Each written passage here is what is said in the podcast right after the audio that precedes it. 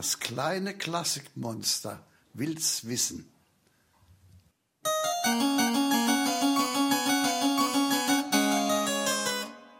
Warum hat Beethoven mit Gulasch geschmissen?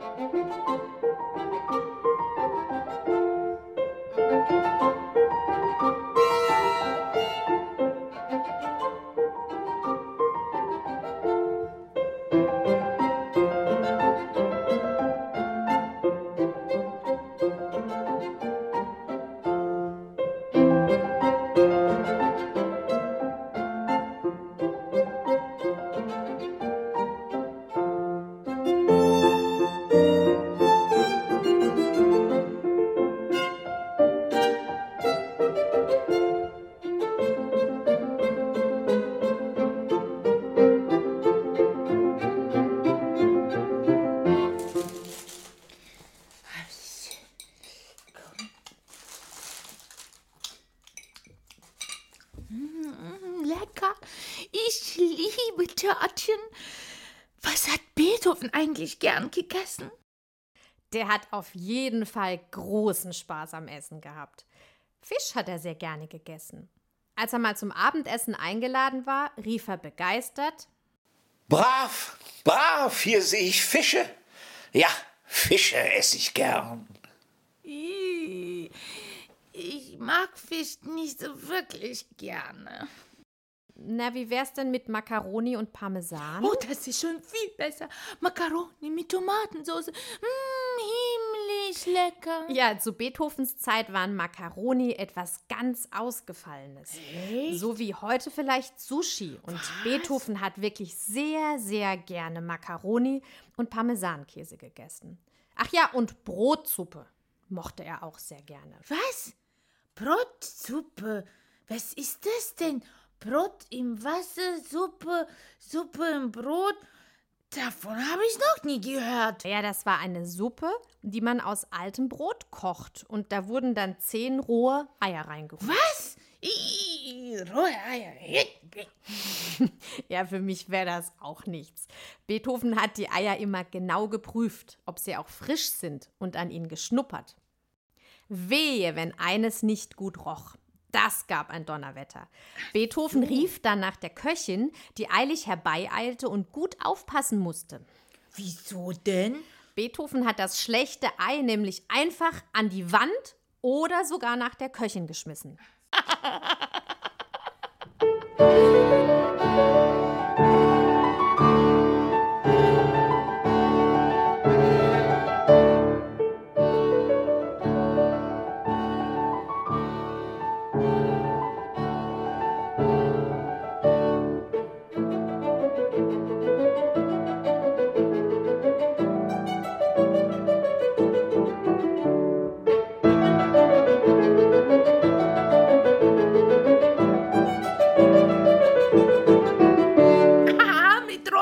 rohen Eier werfen, wenn ich mir aber nachdenke. Macht ja bestimmt Spaß. Lass uns das Ja, jetzt untersteh dich, hier wird nicht mit Eiern geworfen. Wieso denn? Das ist so toll. Nee, nee, nee, Komm, nee, nee, nee, nee, Oder nee, nee. wir können mit was anderem werfen. So, schä- mm, mit Gulasch und Soße. Nein, schon gar nicht mit Gulasch. Aber du hast mir doch erzählt, die Beethoven hat mit Gulasch geworfen. Ja, das stimmt ja auch. Und zwar in einem Wirtshaus. Wirtshaus? Hat das Gulasch vielleicht schlecht gerochen? Nein, es war einfach nur nicht das, was Beethoven sich bestellt hat. Und weil der Kellner sich nicht um ihn kümmerte, als er sich beschwerte, wurde Beethoven so wütend, dass er mit dem Gulasch nach dem Kellner geworfen hat.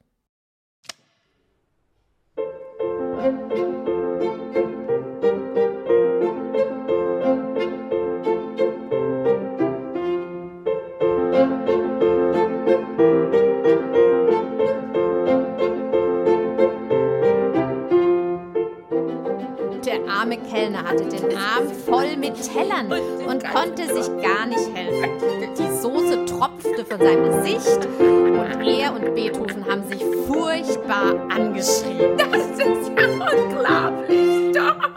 Ja, die Gäste im Wirtshaus haben auch gestaunt und gelacht. Aber irgendwann musste dann auch Beethoven lachen, als er sah, wie der Kellner, anstatt weiter zu schimpfen, die leckere Bratensoße ableckte.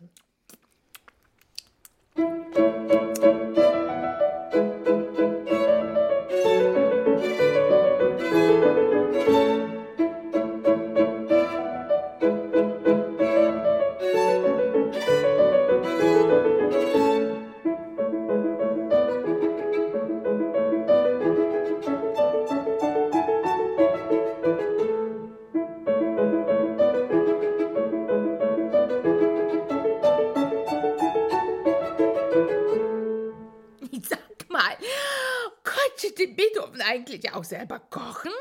Also einmal hat er es zumindest versucht. Und gleich Aha. beim ersten Mal hat er seine Freunde eingeladen. Als seine Gäste eintrafen, stand er mit einer Schlafmütze auf dem Kopf und einer blauen Küchenschürze am Herd. Seine Gäste mussten dann eineinhalb Stunden mit knurrenden Mägen aufs Essen warten. Und als Beethoven endlich fertig war und servierte, waren sie gar nicht begeistert. Oh. Der Braten war so verkohlt, als hätte Beethoven ihn im Schornstein Oh, geräuchert. na, das wäre ja nicht für mich. Oh, ich glaube, ich nehme noch ein bisschen Törtchen.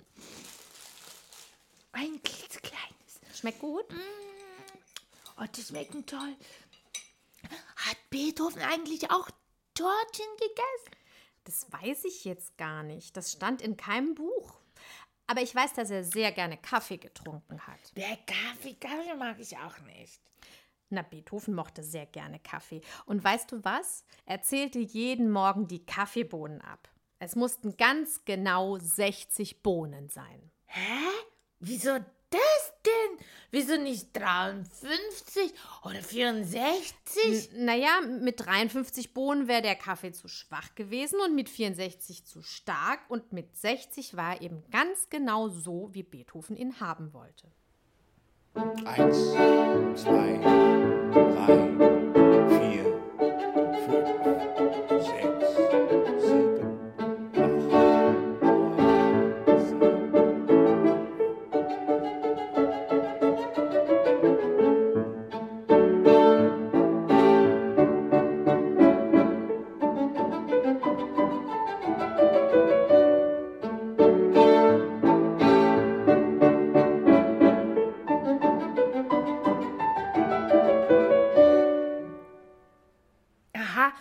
na nun.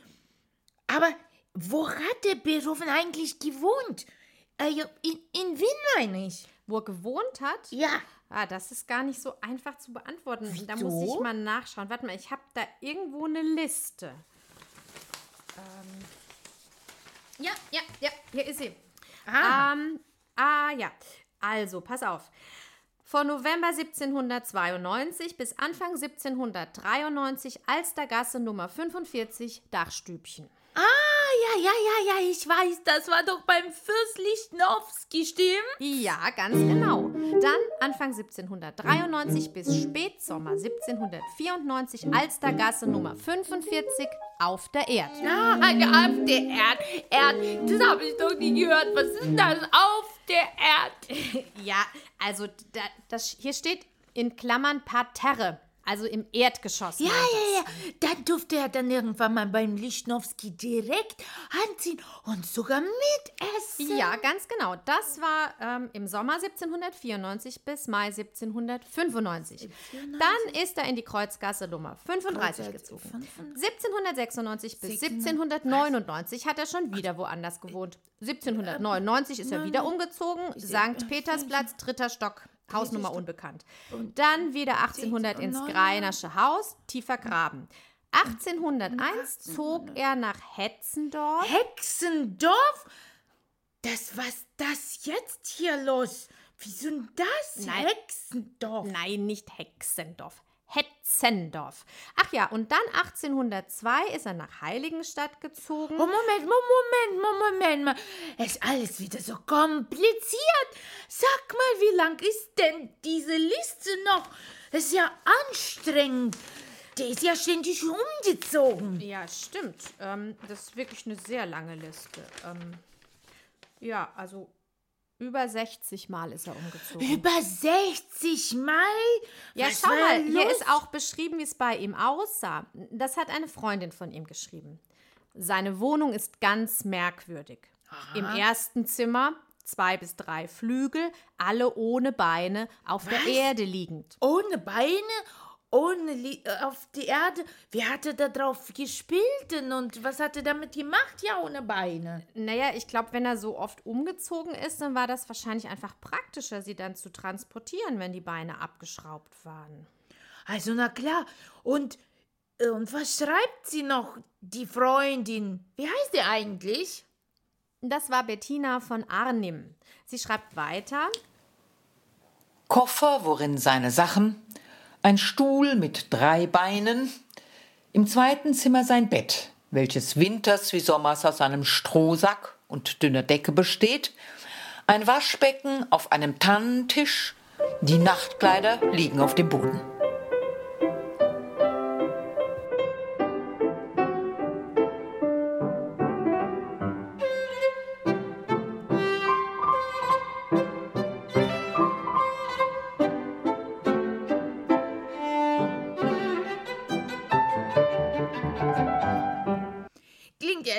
Wirklich sehr gemütlich. Und warum ist er denn so oft umgezogen? Naja, ich glaube, er war für seine Nachbarn ziemlich anstrengend. Ich habe dir doch erzählt, dass. Ähm, Ah, ja, ja, ja!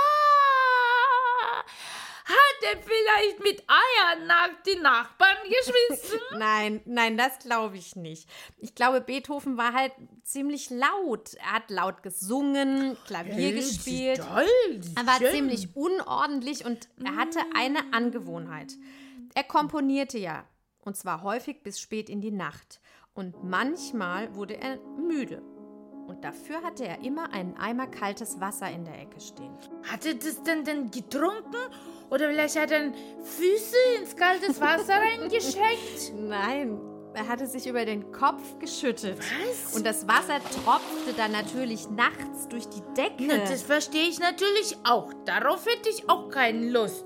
Da schläfst du im Bett und dann plötzlich regnet es und du duschst da im, im Bett. Da würde ich mich auch, glaube ich, beschweren. So geht's auch nicht.